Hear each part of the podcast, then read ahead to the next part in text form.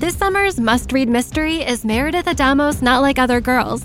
A girl's search for her missing classmate digs up dangerous secrets in this unputdownable feminist thriller, perfect for fans of Veronica Mars and A Good Girl's Guide to Murder.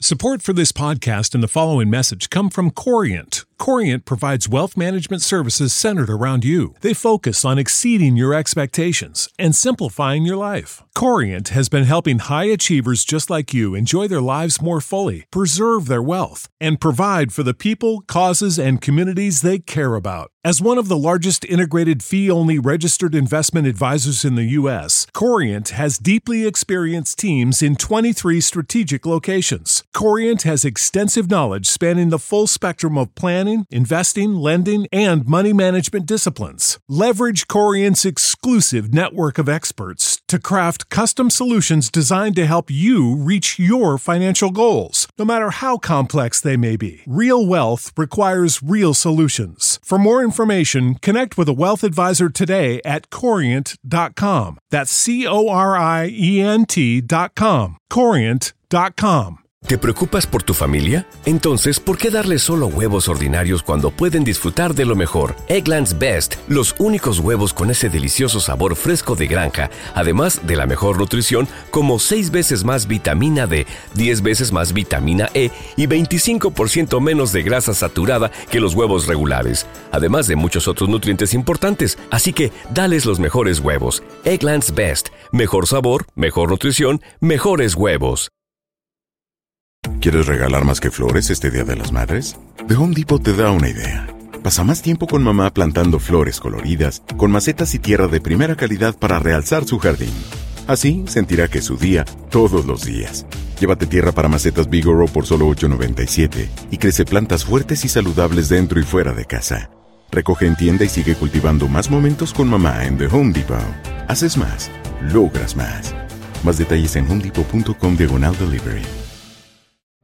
Enigma sin resolver es un podcast para mayores de edad. Algunos escuchas pueden encontrar el contenido del programa ofensivo. Recomendamos la discreción de la escucha, especialmente para menores de edad. Archivos enigmáticos. Dudas, traiciones y una trágica muerte rodearon los últimos instantes de Nanette Krentel. Escucha esta historia que publicamos en agosto de 2021 y entérate del misterio que rodea este crimen, todavía sin resolver. Soy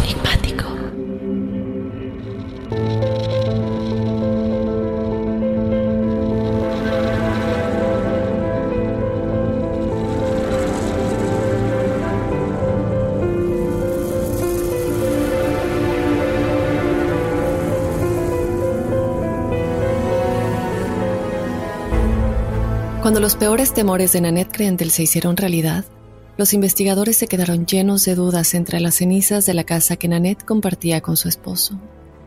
El incendio provocado y la traición complican la búsqueda de la verdad, y cuatro años después, su muerte sigue siendo un misterio. Acompáñame a analizar a detalle todo lo relacionado con el misterioso caso del asesinato de Nanette Krentel. Yo te doy la bienvenida, Enigmático. Mi nombre es Dafne Wegebe. Te doy la bienvenida. Les recuerdo que nos sigan en las redes sociales. Nos encuentran en Instagram y en Facebook como Enigma sin resolver. Y también te invito a que si quieres ser parte del episodio de testimoniales que tenemos todos los jueves, nos escribas tu experiencia paranormal o sobrenatural a enigmas.univision.net. Y bueno, tu testimonial estará siendo incluido en estos episodios de testimoniales.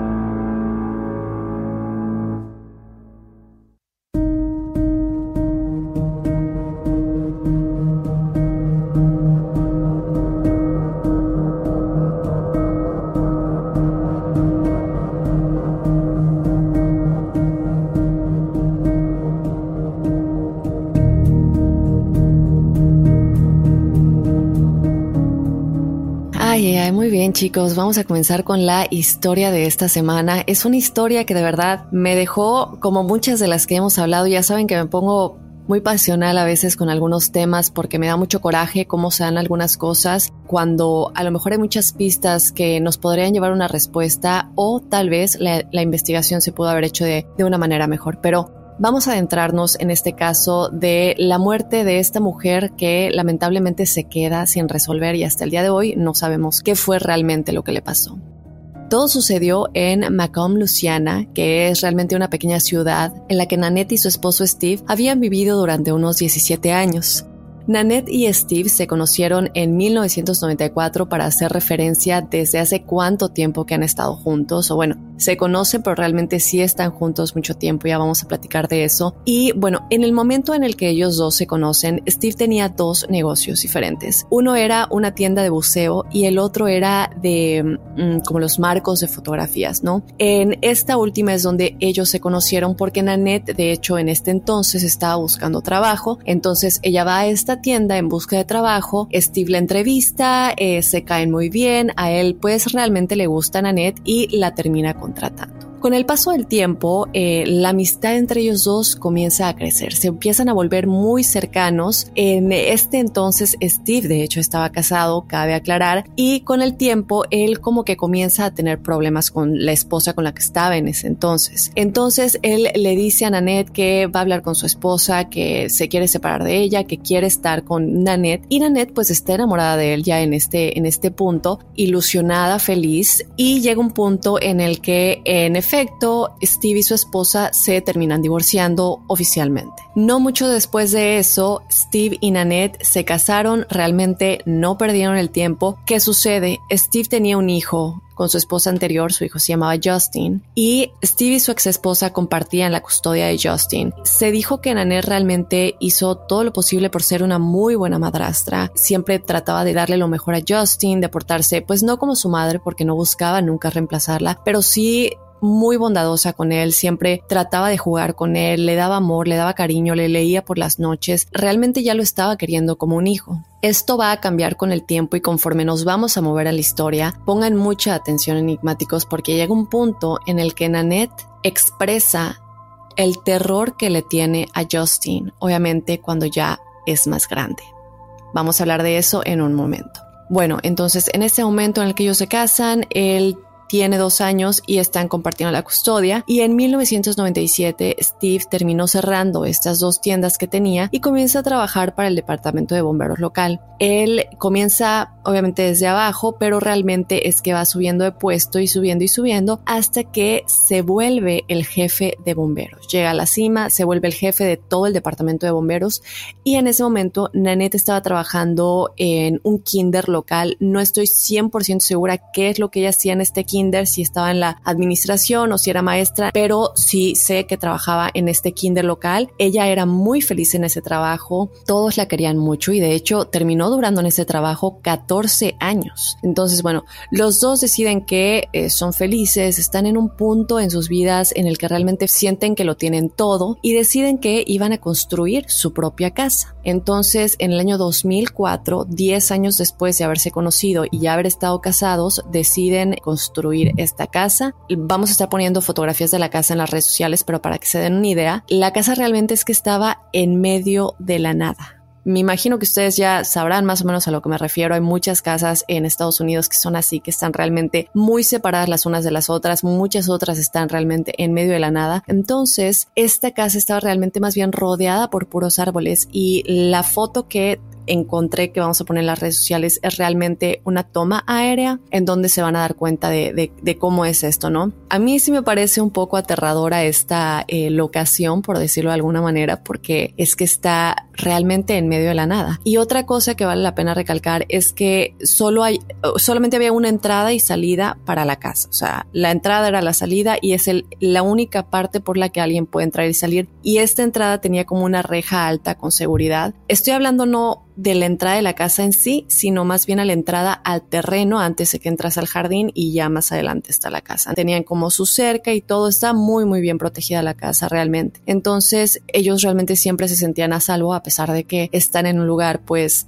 muy solitario. Y además el primo de Steve también vivía muy cerca de ellos, aunque no se pueden ver las casas entre sí, por los árboles. En esta toma aérea de la cual les estaba platicando, sí se puede ver que el primo estaba bastante cerca. Steve y Nanette simplemente eh, amaban su hogar, como les digo, están viviendo pues prácticamente el sueño americano, tienen su propia casa, viven bien, ganan bien los dos, tienen un buen patrimonio y pues este hogar, el cual construyen, la idea es que sea la casa en la que van a envejecer, ¿no? La casa en la que van a ver crecer a sus nietos, la casa en la que van a vivir para toda su vida juntos, siendo compañeros de vida o por lo menos es lo que Nanette pensaba. Sin embargo, el 14 de julio del 2017 era realmente una mañana normal, supuestamente porque hay otra teoría que dice otra cosa, pero no me quiero adelantar como siempre. En esta mañana supongamos que así es como sucedió. Era una mañana normal y Nanette se despertó, le prepara el desayuno a Steve porque se iba a trabajar, le prepara también el almuerzo porque bueno, normalmente él se quedaba en el trabajo hasta que era la hora de la cena, o sea, él llegaba ya para la cena, le prepara su almuerzo y se lo da y ella lo acompaña a la entrada como normalmente lo hacía, se despiden, se dan un beso y Steve se sube a su camioneta y se va a la estación de bomberos eh, a, a trabajar como cualquier otro día. Cabe recalcar, sin embargo, que el turno de Steve comenzaba a las 8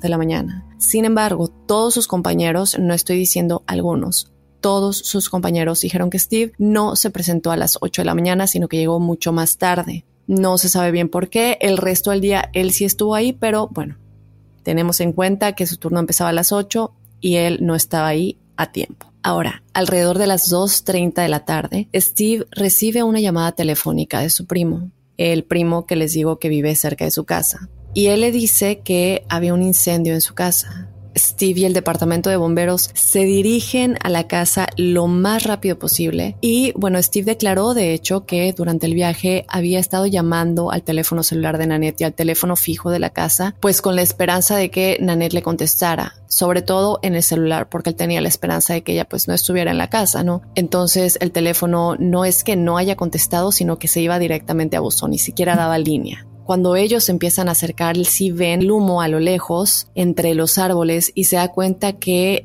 este no es cualquier incendio, que este es un incendio que va a destruir a su casa. Entonces él declara que él estaba esperando en ese momento que fueran los árboles realmente los que a lo mejor se habían prendido en llamas, que no era su casa realmente eh, la que tenía el incendio, pero lamentablemente cuando se acercan más, pues se da cuenta que sí es su casa. Steve de hecho dijo que estaba mirando a su alrededor esperando que Nanette no estuviera en la casa después de que hace la llamada con la misma esperanza, pero entonces fue cuando miró hacia el área del garage donde tienen sus dos vehículos, sus dos autos, y los dos estaban ahí, obviamente en llamas de igual manera. La casa es muy grande, enigmáticos, y estamos hablando de que toda la casa en cuestión de minutos, el incendio se convirtió en algo increíble. De nueva cuenta les digo, no estamos hablando de una vela que se cayó, eh, un pequeño accidente de, no sé, un aparato electrónico. Esto es algo que va más allá. Evidentemente, me imagino que ustedes ya se imaginan que estoy hablando de que es algo provocado. Y por otro lado, bueno, él sí ve los vehículos, a, pesar de que tenía la esperanza de que ella no estuviera en la casa, él ya en ese momento sabía que ella sí estaba dentro, ¿no? Entonces, y porque también cabe recalcar que, como les dije, están en un área muy, muy recluida, por tanto, no podían ir a ningún lado sin los coches, no es como que vas al parque de la esquina o a la tienda de la esquina como nosotros, están realmente alejados del resto de los comercios y todo esto. Entonces, bueno, los bomberos encuentran el cuerpo de Nanette en el baño principal, en el piso, que es de hecho el baño de su recámara, la, recámara principal. El cuerpo de Nanette estaba gravemente quemado, completamente irreconocible y lamentablemente también encontraron a su perrito al lado de ella. Ellos tenían varias mascotas, pero solamente uno de ellos fue el que se encontró junto a Nanette.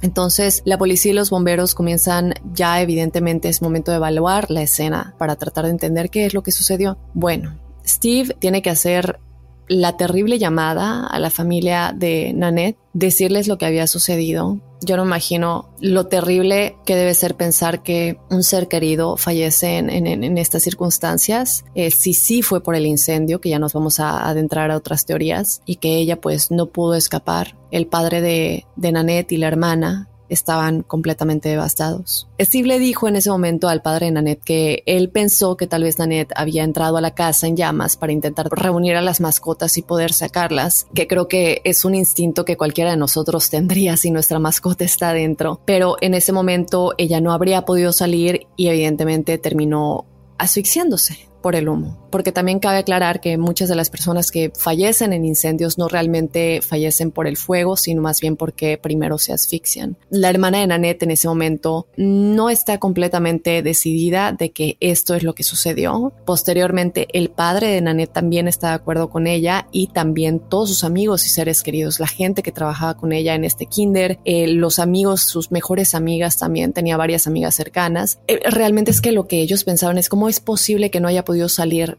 del incendio de una casa tan grande si empezó en algún lugar de la casa, digamos, no sé, en la sala, y todavía tienes todo este gran espacio, sí hay una, una manera de salir. Y recuerden, porque no quiero que se confunda, cuando yo dije que hay una entrada en la casa por eso lo dije, no me refiero a una puerta principal de la casa como tal, sino la entrada a la propiedad tal cual. Entonces ellos dicen, no puede ser que no haya podido salir.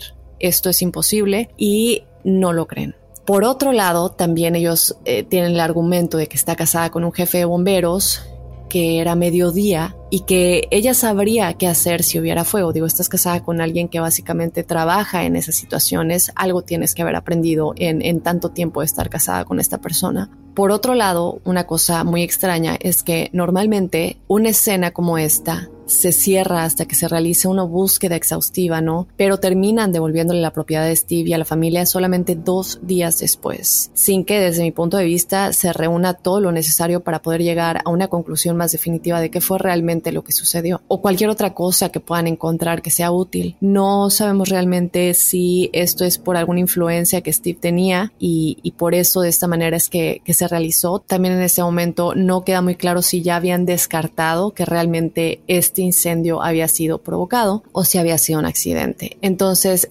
en este punto, cuando les entregan la propiedad, la familia de Nanette y Steve caminan por la propiedad, están buscando cualquier cosa que, fuera de ella, que fuera importante y, que también ellos tal vez pudieran considerar importante para la investigación eh, y otras cosas como fotos, pertenencias, eh, cualquier cosa realmente. Luego también ayudaron como a limpiar los escombros de la propiedad. La casa realmente había desaparecido por completo, incluso se quedó completamente sin paredes ni techo. Eh, fotos vamos a subir, pero cuando digo que la casa se consumió por completo es así. Es increíble que una propiedad tan grande termine en esas condiciones, entonces estamos hablando de un fuego demasiado intenso. Vamos a movernos ahora al 21 de julio del 2017, cuando Steve realiza el servicio conmemorativo para Nanette y este servicio se llevó a cabo en el kinder de hecho en el que trabajaba Nanette, porque pues como les había dicho, ella había trabajado ahí mucho tiempo, durante 14 años, fue una gran parte de su vida, ella amaba su trabajo, todos la querían mucho a ella y pues parecía el mejor lugar para celebrar su vida. Entonces, lo que sucede en este momento es muy curioso porque para mí es que realmente esos puntos en los que la, vida real supera a la ficción, bueno, la realidad supera a la ficción, ¿qué pasa? Es que está en el servicio de Nanette y justamente en ese momento, imagínense otra escena que está pasando al mismo tiempo, es el investigador oficial sale eh, como en una pequeña conferencia de prensa a dar una declaración sobre lo que le sucedió a Nanette porque esto estaba en todas las noticias del país, pero en ese momento en el que estaba en todas las noticias del país, estaba siendo etiquetado eh, como un incendio de casa. No simplemente fue un incendio, fue un accidente y, y todo el mundo cree que pues una mujer lamentablemente falleció en este incendio dentro de su casa hasta que sale el investigador a hacer esta declaración en el mismo momento que está el servicio de Nanette eh, llevándose a cabo y dice que la causa de la muerte de Nanette no fue causada por el incendio, sino que la autopsia reveló que Nanette murió de una sola herida de bala en la cabeza. This summer's must-read mystery is Meredith Adamos Not Like Other Girls. A girl's search for her missing classmate digs up dangerous secrets in this unputdownable feminist thriller, perfect for fans of Veronica Mars and A Good Girl's Guide to Murder. ¿No se merece tu familia lo mejor? Entonces, ¿por qué no los mejores huevos? Ahora, Egglands Best están disponibles en deliciosas opciones. Huevos clásicos, de gallina libre de jaula y orgánicos de Egglands, que ofrecen un sabor más delicioso y fresco de granja que le encantará a tu familia. En comparación con los huevos ordinarios, Egglands Best contiene la mejor nutrición como 6 veces más vitamina D, 10 veces más vitamina E y el doble de omega 3 y B12. Solo Egglands Best. Mejor sabor, mejor nutrición, mejores huevos. Visita egglandsbest.com para más información. ¿Quieres regalar más que flores este Día de las Madres? The Home Depot te da una idea. Pasa más tiempo con mamá plantando flores coloridas, con macetas y tierra de primera calidad para realzar su jardín. Así sentirá que es su día todos los días. Llévate tierra para macetas Bigoro por solo $8.97 y crece plantas fuertes y saludables dentro y fuera de casa. Recoge en tienda y sigue cultivando más momentos con mamá en The Home Depot. Haces más, logras más. Más detalles en homedepot.com diagonal delivery. Lucero junto a José Ron protagonizan El Gallo de Oro. Gran estreno miércoles 8 de mayo a las 9 por Univisión. Y de las mejores. Así es. Lo que quiere decir lo que ya nos imaginábamos, esto no fue un accidente, alguien la mató y posteriormente creó este incendio para ocultar todo. El servicio de Nanette continúa y luego, como les digo, imagínense estas dos escenas. Todos los teléfonos celulares de toda la gente en el servicio comienzan a sonar y a sonar. Todos están viendo sus teléfonos mientras el servicio se está llevando a cabo y la gente comienza a hablar entre ellos. Steve no sabe realmente qué es lo que está pasando todos están como, ya viste esto, se están mostrando los celulares entre sí y bueno, evidentemente todos están sorprendidos. De pronto Steve escucha que alguien dice, mira, sabía que ella no se murió por el incendio. Él no entiende de lo que están hablando hasta que se da cuenta de que esto es algo más que pudo haber sido un homicidio. Cinco días después del incendio, la policía regresa al lugar y luego comienzan su investigación formal. Eso sí, en esos cinco días, Steve y la familia ya habían limpiado como les digo, muchísimos escombros, ya no se veía igual y como les había dicho, si había evidencia entre los escombros, pues ya se habría limpiado una gran cantidad, lamentablemente. Por eso es que yo decía, yo considero, o con, bueno, desde mi punto de vista, no debieron haber entregado la propiedad tan pronto a Steve y a su familia. Yo puedo comprender que a lo mejor en ese momento no estaban seguros si había sido un incendio provocado, pero en este tipo de casos es cuando te das cuenta de cómo muchas veces las investigaciones toman un curso que no debieran tomar porque se apresuran demasiado. Aquí, hasta que no se examine el cuerpo de Nanette, se dan cuenta que tienen que regresar a la propiedad y ahora sí examinar lo que no se dieron tiempo de examinar antes. Pero, ¿qué pasa después? Bueno, durante la investigación pudieron descubrir varias armas en la casa. Muchas de estas armas resultaron muy dañadas por el fuego y Steve y tenían alrededor de 30 armas. Evidentemente esto es pues no es normal para la policía. Le preguntan a Steve por qué tienen tantas armas, ¿no? Entonces él dijo que a él y a Nanette les gustaba recolectar las armas y que ambos tenían mucha experiencia con ellas. Durante su búsqueda pudieron encontrar seis armas entre los escombros. Ahora, la bala que se encontró en la cabeza de Nanette no se pudo concluir de alguna manera de dónde vino, si era de alguna de las armas de la casa, porque evidentemente estaban tan quemadas que no pudieron hacer las pruebas necesarias de la mejor manera, ¿no? Para identificar si la bala coincidía con una de estas armas, lamentablemente. Entonces, vamos a regresar a dónde fue encontrado el cuerpo. Como les había dicho, fue encontrado en el baño principal, en su cuarto, ella estaba en el piso y sí se descubrió que había un arma que se encontró bastante cerca de donde se encontró su cuerpo. Entonces, con esta información, de nueva cuenta, nos vamos a lo mismo, el sheriff se apresura demasiado a inclinarse hacia que la muerte de Nanette fue un suicidio y él realmente estaba muy insistente en esta teoría, insistente no solamente dentro del departamento de policía, pero también con los medios de comunicación constantemente inclinando esta idea para que, bueno, pues no sé, de alguna manera tal vez todos nosotros lo creamos, únicamente porque el arma estaba cerca, ni siquiera junto a ella, cerca. Esto puede deberse a muchas razones. A lo mejor ella estaba tratando de protegerse a alguien que estaba en la misma propiedad. No necesariamente tiene que ser un suicidio, pero esta es la conclusión a la que, como les digo, el sheriff realmente se estaba inclinando y a la cual realmente él estaba insistiendo. Pero desde luego, muchos no lo creen. No solamente estoy hablando de la familia, estoy hablando del público en general, la gente que ve las noticias. Digo, no me suena tan lógico que tan pronto llegues a esta conclusión y además, ¿qué pasa con el incendio, no? Bueno, el investigador termina buscando algún signo de humo en los pulmones y en su garganta y esto determinaría realmente si estaba viva cuando comenzó el incendio. Ahora, eso podría darnos evidentemente algunas pistas si te suicidaste. Entonces, la, digo, si queremos creer la teoría del suicidio, a lo mejor la única manera en la que yo lo puedo ver es que cuando ella vio que ya no había salida, pues pensó que a lo mejor sería más fácil darse un balazo en vez de morir por causa del incendio, a lo mejor se sufre menos, evidentemente. Es la única manera en la, que, en la que yo podría asumir que ella decidió suicidarse, pero de nueva cuenta, ¿no? ¿Qué pasa con el incendio? Disculpen que me, me salí un poquito, pero quería mencionar eso. Entonces, resulta que el forense determinó que no se encontró nada en sus vías respiratorias que probara que estaba viva cuando el incendio comenzó. Bueno, pues con esta nueva pieza de información se cree que el incendio se inició después de que ella murió evidentemente. Debido a que el cuerpo de Nanette estaba tan, tan quemado, no había forma realmente de que se hiciera como un kit de prueba de violación para saber si alguien abusó de ella o que buscaran, no sé, signos de lucha o ataque, que ella hubiera tratado de defenderse de alguien. Entonces realmente no tenían mucho de qué partir en el aspecto de que alguien lo hubiera agredido, lo hubiera matado dentro de la casa antes de que se iniciara este incendio. Ahora, en la escena del crimen sí había señales de gasolina que se utilizó para acelerar el fuego. La evidencia mostró que la gasolina se vertió en toda la sala de estar y en el dormitorio principal para encender el fuego intencionalmente. Los investigadores localizaron una grabadora de video digital que son, no, estoy hablando de una grabadora para grabar, sino son estas como pequeños equipos que realmente guardan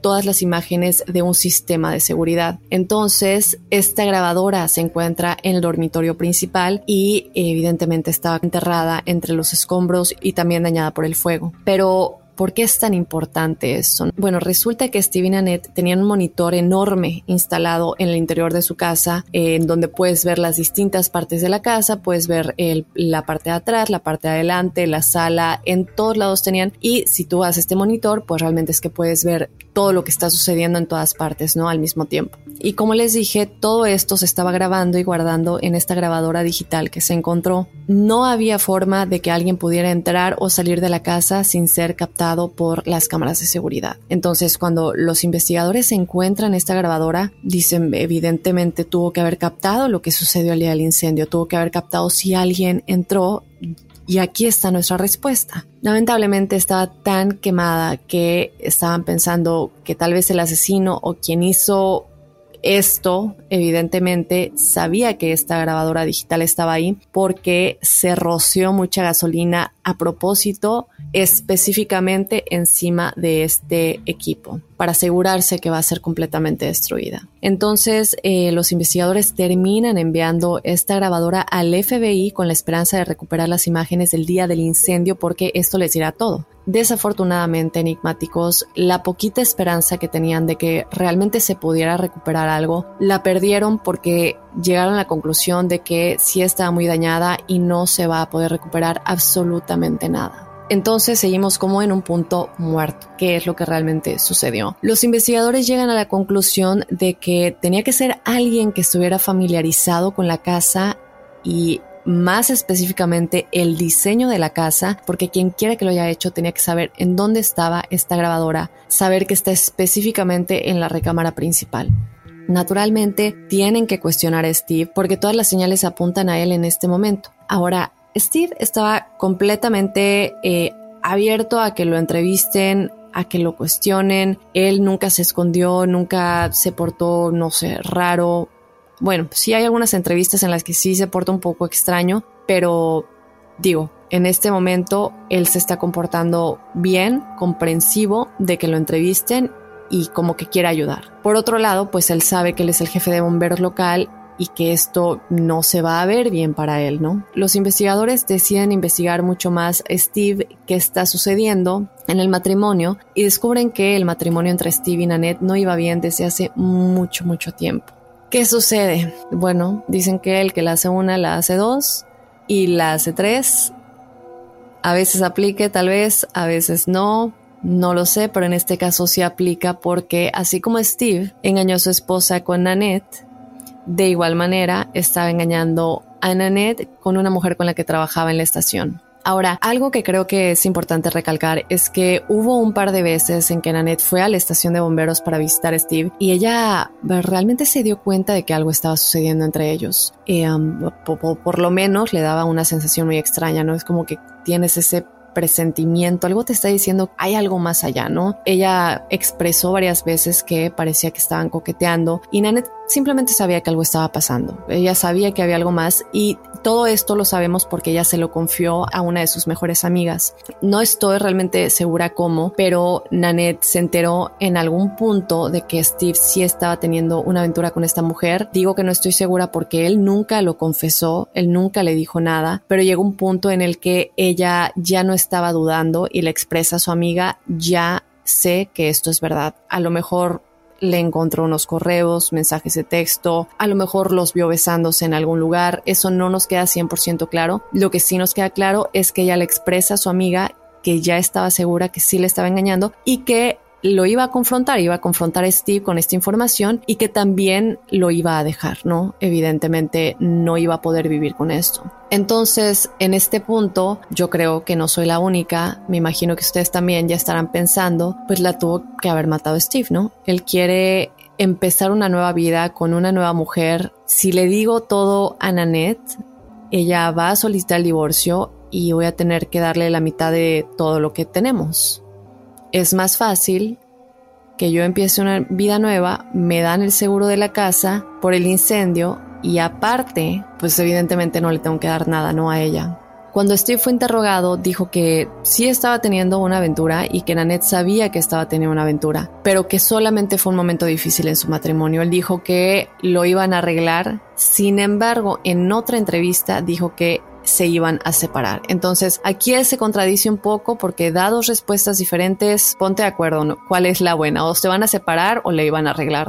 Como las noticias informan sobre esto al máximo, pues en la comunidad todos piensan que Steve quiere limpiar su nombre, porque de hecho él fue a la policía y preguntó si podía hacer la prueba del polígrafo, y la policía le dijo que sí. Steve termina tomando una prueba del polígrafo y pasa la prueba del polígrafo. Pero yo quiero recalcar algo muy importante aquí. Eh, estas pruebas del polígrafo no está comprobado que sean 100% confiables. Uno, dos, hay gente que realmente sabe muy bien cómo utilizar estas pruebas. Por eso se dice que un psicópata, bueno, que los psicópatas y los sociópatas normalmente las pasan porque no les da remordimiento, no les da nervios, no les da nada que haga que, su, que sus latidos del corazón se aceleren un poco más o que su sangre empiece a fluir más rápido, que se pongan nerviosos eh, y todos este, estos tipos de indicadores, ¿no? Entonces, es muy cierto que cuando un psicópata mata a alguien y lo ponen en una prueba del polígrafo y le preguntan si mató a esa persona y él dice que no y la prueba del polígrafo dice que está diciendo la verdad, es porque ellos no tienen esta empatía y no tienen estos sentimientos que el resto de nosotros tenemos que los haría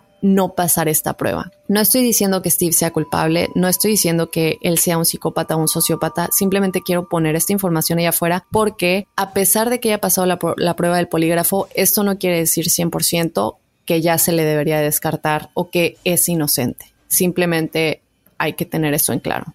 Lo más importante con los investigadores no era realmente la prueba del polígrafo, sino que Steve tenía una coartada sólida. Él estuvo literalmente en el trabajo todo el día hasta que recibió esa llamada telefónica a las 2.30 de la tarde en la que su primo le estaba diciendo que pues había un incendio en su casa. Así que Steve no está completamente eliminado como sospechoso, pero por el momento pues no se tiene nada sobre él que pueda hacer que la policía lo, lo detenga, ¿no? Bueno, movámonos un poquito hacia atrás. Vamos a la noche antes del incendio.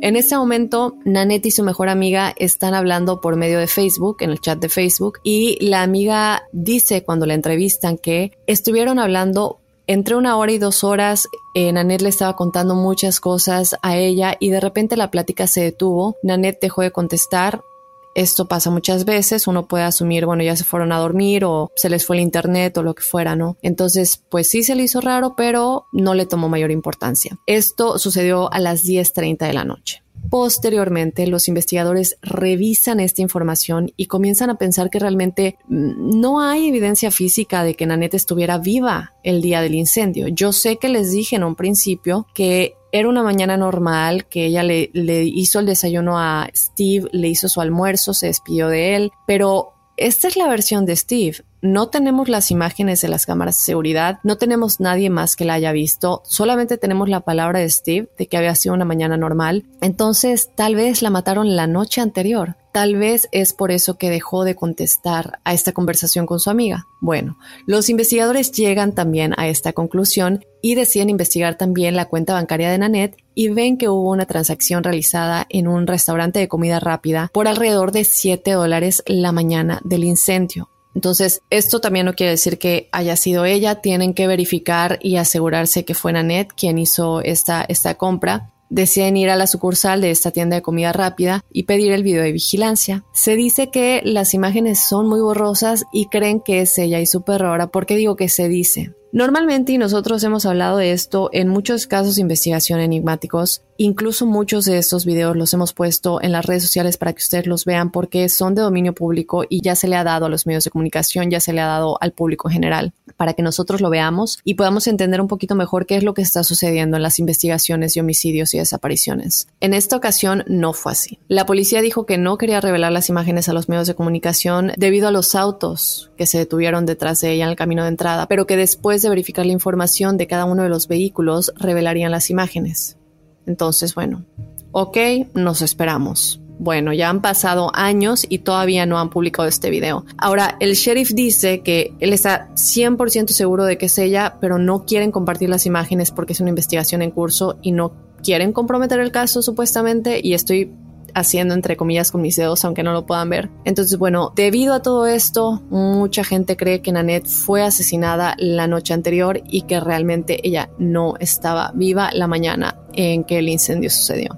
Después de que ven este video de esta tienda de comida rápida, el sheriff da una conferencia de prensa en la cual anuncia que Steve ha sido completamente eliminado de la lista de posibles sospechosos. Ahora bien, esto fue muy extraño porque normalmente no hacen esto. Normalmente no se va y se dice que el esposo ya ha sido completamente eliminado de manera tan rápida hasta que la investigación avanza un poco más, porque esto puede alterar mucho no solamente al público, que también a lo mejor esté involucrado de alguna manera en lo que sucedió, porque quieren saber y también quieren justicia para alguien de la comunidad. O por otro lado, se me ocurre que pudo haber sido una, una táctica para que él bajara la guardia, pero digo, de alguna manera tal vez se lo pudieron haber dicho a él directamente que ya estaba eliminado. Si no sabes que el Spicy McCrispy tiene Spicy Pepper Sauce en el pan de arriba y en el pan de abajo, ¿qué sabes tú de la vida? Para, pa, pa, pa. This summer's must read mystery is Meredith Adamos' Not Like Other Girls. A girl's search for her missing classmate digs up dangerous secrets in this unputdownable feminist thriller, perfect for fans of Veronica Mars and A Good Girl's Guide to Murder. ¿Te preocupas por tu familia? Entonces, ¿por qué darles solo huevos ordinarios cuando pueden disfrutar de lo mejor? Eggland's Best, los únicos huevos con ese delicioso sabor fresco de granja, además de la mejor nutrición, como 6 veces más vitamina D, 10 veces más vitamina E y 25% menos de grasa saturada que los huevos regulares, además de muchos otros nutrientes importantes. Así que, dales los mejores huevos. Eggland's Best, mejor sabor, mejor nutrición, mejores huevos. ¿Quieres regalar más que flores este Día de las Madres? The Home Depot te da una idea. Pasa más tiempo con mamá plantando flores coloridas, con macetas y tierra de primera calidad para realzar su jardín. Así sentirá que es su día todos los días. Llévate tierra para macetas Bigoro por solo $8.97 y crece plantas fuertes y saludables dentro y fuera de casa. Recoge en tienda y sigue cultivando más momentos con mamá en The Home Depot. Haces más, logras más. Más detalles en homedepot.com diagonal delivery no sé, déjenme saber qué piensan de esto. Regresan a ver otra vez quiénes son los sospechosos, quiénes nos quedan y los investigadores van y revisan todo, correos electrónicos, eh, con la esperanza de que esto les lleve a alguna parte. Y en estos correos electrónicos se dan cuenta que una amiga, una de las mejores amigas de, de Nanette, como les digo, ella tenía realmente muchas amigas, bueno, una de estas amigas recibió varios correos de Nanette en donde indicaba su temor por su hijastro, recuerdan que les comenté al principio, bueno, ella dijo en estos correos electrónicos lo peligroso que era Justin y ella le dijo a su amiga que no quería nunca estar a solas con él. Le tenía mucho miedo, se sentía en peligro y amenazada cuando estaba con él, eh, que tenía un muy mal genio, muy muy agresivo y pues simplemente estaba asustada de lo que él sería capaz de hacerle. Cuando Justin cumplió 18 años, él comenzó a comprar armas fue entonces cuando realmente ella se asustó muchísimo más porque él llevaba una arma con él siempre y ella sentía que, que él no era lo suficientemente responsable como para confiar que tuviera estas armas con él. Y aparte también es un adolescente y cuántos casos no de, de, tiroteos tenemos aquí en Estados Unidos. Yo creo que ella estaba muy muy asustada no solamente del carácter que tenía Justin, de lo impulsivo que era, sino que también tuviera en su control estas armas y que no supiera no solamente el temor que tenía por ella y por su vida, sino también lo que le podría hacer a otras personas, ¿no? Lamentablemente no había mucho que ella pudiera hacer, no han tenido una buena relación nunca, Justin no la quiere evidentemente, entonces ella habla con Steve directamente, le expresa sus miedos, le dice que no se siente segura estando con él, lo que lleva a que Steve hable con Justin y que le diga que no puede ir a la casa a menos que él estuviera presente. Él me refiero a Steve. Y luego, por supuesto, como es natural, Justin se ofendió por esto y se pelearon muy fuertemente. Justin termina mudándose y se casó un año antes de la muerte de Nanette. Ahora, como les dije, Nanette expresó esto en esos correos electrónicos es como la historia que se forma después de todo lo que le cuenta su amiga. Sin embargo, en entrevistas, Steve dice todo lo contrario. Él dijo que Nanette y Justin no tenían ningún problema entre ellos, que Justin estaba pasando por la etapa de adolescencia normal y que era como un adolescente con problemas, eh, no sé, a mí me parece que por lo que decían los correos de Nanette, ella, ella se refería a algo más. Entonces, bueno, los investigadores investigan a Justin, lo tienen que hacer después de encontrar estos correos electrónicos y también tienen que saber en dónde estaba el día de la muerte de Janet. Sin embargo, él tenía una muy buena coartada, él estaba trabajando en Virginia en el momento del incendio, tiene prueba de todo esto, tiene testigos también y personas que estaban con él, entonces es eliminado de la lista de sospechosos de igual manera. Ahora, yo aquí tengo una duda porque me parece que a pesar de que alguien esté en otro lugar en el momento de que algo sucede, no quiere decir que ellos no lo hicieron o que le pagaron a alguien para que lo haga. Y de nueva cuenta no estoy culpando a nadie, no estoy diciendo que fue Steve, ni que fue Justin, ni que fue otras personas de las que vamos a hablar, pero yo me pregunto si ellos investigan más allá del simple hecho de que estaba en otro lugar. ¿Cuáles son las conexiones? ¿Qué otras personas conectan a esta persona con esta otra persona? Eh, ¿Contrataron a alguien, como digo? ¿O a lo mejor fue planeado con otra persona que sí estaba ahí? No sé, porque digo, a mí me parecería, no me parecería más bien demasiado simplemente basarme en que la persona estaba en otro lugar porque se puede cometer un crimen. Digo, ¿cuántas veces no vemos gente que está en la cárcel y siguen cometiendo crímenes? Porque tienen gente afuera que los hace por ellos. Eh, imagínense si eso pasa con gente que está en la cárcel. La gente que está afuera tiene muchísimas más posibilidades de hacer esto. Vemos que se eliminan muy rápido únicamente porque sí estaban en otro lugar y ya por eso no es culpable. Pero ¿qué tal si hubo algo más? Vamos ya entonces a hablar de que después de que se elimina a Justin de la lista de sospechosos, pasa el tiempo y sigue pasando el tiempo y no tienen muchas más pistas con qué trabajar. Pero comienzan a correr algunos rumores enigmáticos de que el hermano de Steve, de nombre Brian, podría haber estado involucrado.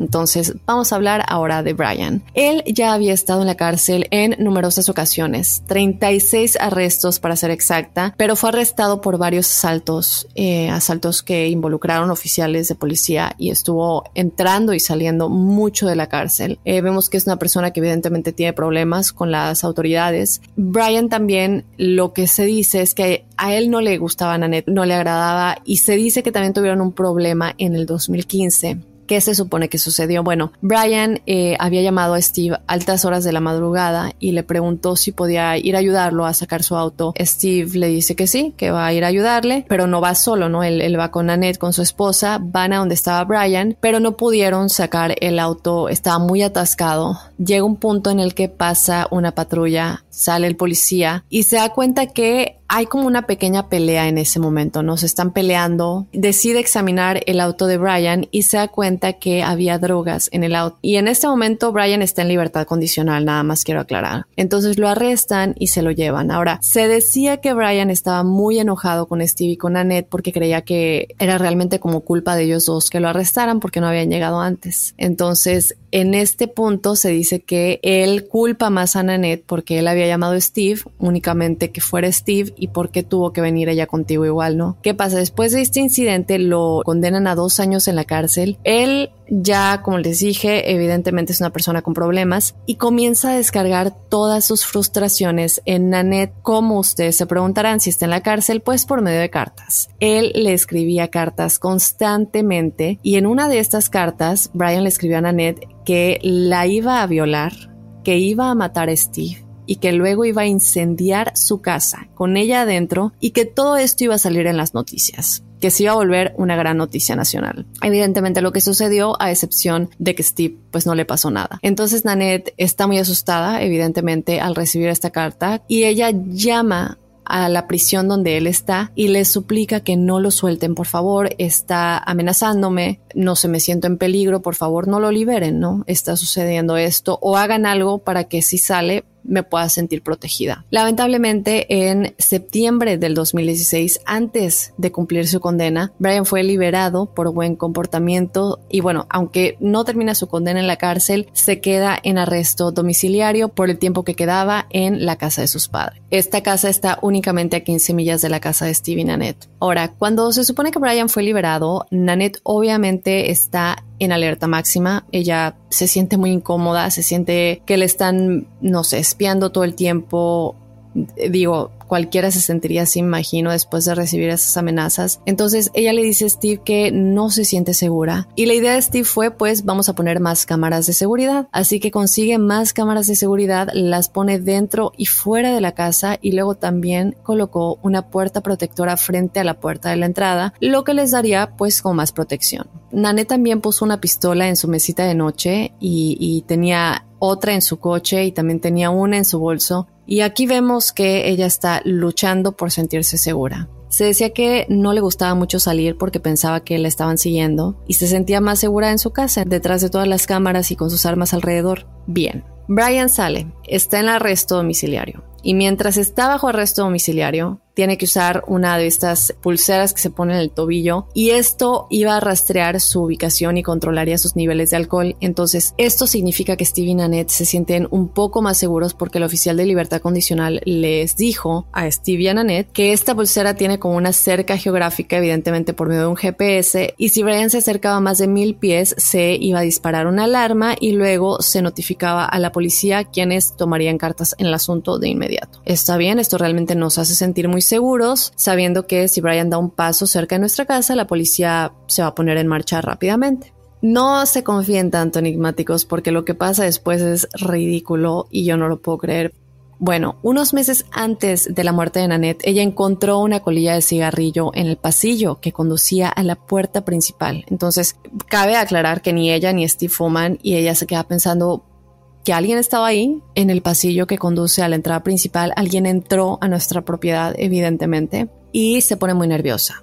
De nuevo viven en un área muy apartada. ¿Quién viene hasta aquí a un área tan recluida y específicamente entra a mi casa y deja a propósito una colilla. Ella dice que sí logró ver a un hombre extraño en el camino que estaba parado frente a sus botes de basura y ya toma una foto de esta persona que también les vamos a poner en las redes sociales, se le envía a su papá y le envía un mensaje de texto a Steve diciéndole que hay un tipo misterioso ahí afuera. Steve le dice que no se preocupe, que está pensando demasiado, que está paranoica y que pudo haber sido el cartero, pudo haber sido USPS o cualquier otra persona que entrega correos o paquetería y que estaba reaccionando de manera exagerada. Pero cuando Steve fue a revisar las cámaras, porque de nueva cuenta tienen tantas cámaras, casualmente dejaron de trabajar por alguna razón ese día. Entonces no estaban grabando nada, no pudieron captar quién era el extraño. Y esto a mí se me hace muy extraño que justamente en ese momento no estén funcionando. Entonces el técnico, bueno, llaman al técnico que, va a arreglar las cámaras y el técnico les dice que no hay nada malo con las cámaras, que las cámaras están funcionando perfectamente porque la conclusión a la que ellos llegan es que, bueno, eh, se tiene que conocer realmente el sistema para saber por dónde desconectar toda la red de cámaras, en dónde ubicar eso, ¿no? El técnico les dice, no, la, la verdad es que las cámaras están funcionando bien. Lo que sucedió es que el sistema fue apagado, bueno, desconectado. Esto es muy, muy extraño, como les digo.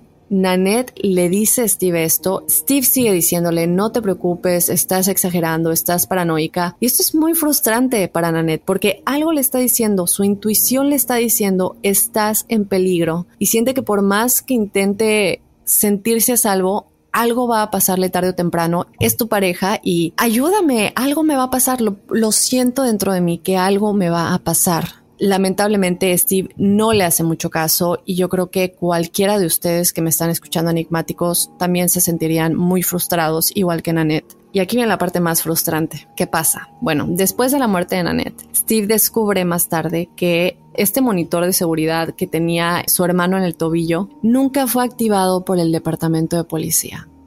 Así es.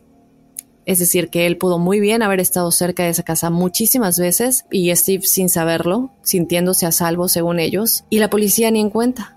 ¿Qué pasa? Steve trata de averiguar por qué no se activó y le dijeron que sí estaban recibiendo correos electrónicos de la compañía GPS y tenían la impresión de que efectivamente estaba activada. El problema que es por qué estaban recibiendo correos electrónicos, porque este monitor también tenía la parte del alcohol, del nivel de alcohol, y esa es la que se activó, pero no la de la locación. Entonces, nadie tiene idea, enigmáticos, de cómo es que se les escapó algo tan importante. Yo no estoy diciendo que, haya sido Brian 100%, nunca lo vamos a saber, pero ¿y si sí fue él? Esto se pudo haber evitado por un error tan grande de no activar este monitor que no le permitiría acercarse a más de mil pies de distancia a la propiedad. Nadie tiene una respuesta sobre por qué sucedió esto. Brian, por supuesto, es considerado sospechoso, pero también tenía una coartada sólida. ¿Qué pasa? Steve había colocado un sistema de cámaras de seguridad en la casa en la que Brian se estaba quedando para poder vigilarlo. Entonces hay cámaras en el interior y estas cámaras demostraron que Brian estaba de hecho dentro de la casa cuando ocurrió el incendio basado en lo que las imágenes mostraban ahora. Basado.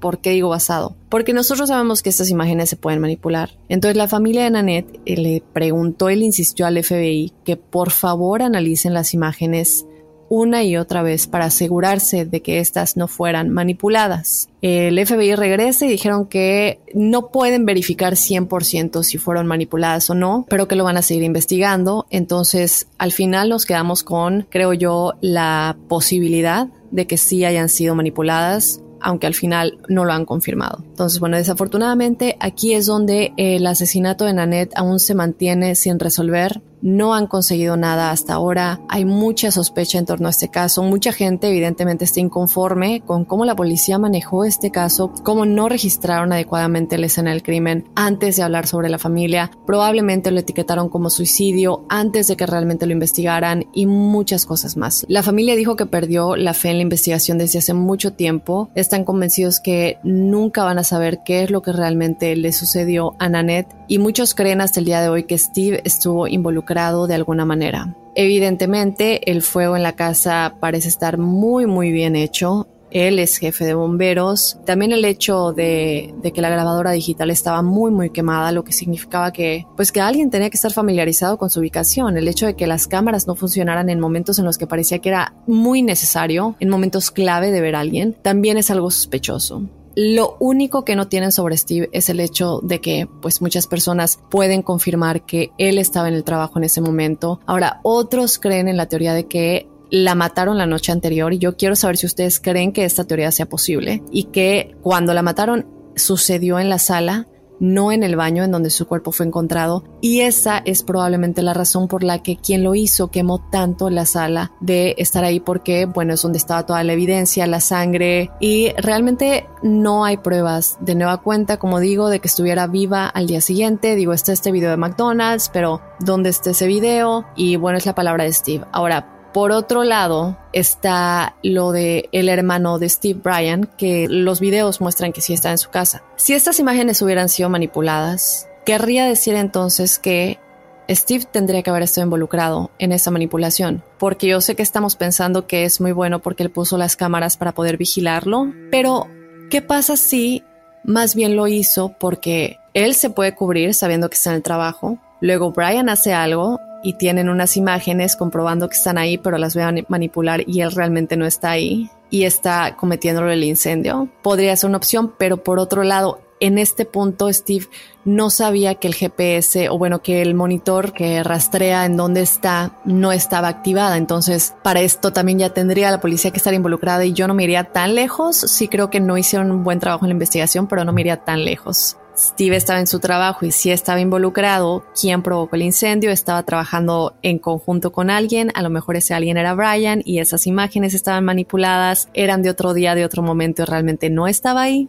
Como siempre, yo quiero escuchar qué es lo que ustedes piensan, por quién se irían ustedes, quién podría haberla matado y por qué. Déjenme saber lo que opinan. Síganos en las redes sociales. Estamos en Instagram y en Facebook como Enigma sin resolver. Por ahí déjenme sus teorías, a qué conclusión llegarían ustedes y todo esto. También te invito a que si quieres ser parte del episodio de testimoniales enigmáticos, nos escribas a enigmas.univision.net y también te invito a que nos descargues desde la aplicación de Euforia si te encuentras en el territorio de Estados Unidos porque esto ayuda a Enigma sin resolver a crecer. Y bueno, sin más, ya voy a despedir del Enigma de esta semana, enigmáticos. Yo los espero el jueves con los testimoniales enigmáticos y luego el lunes con otro enigma sin resolver. Soy enigmático.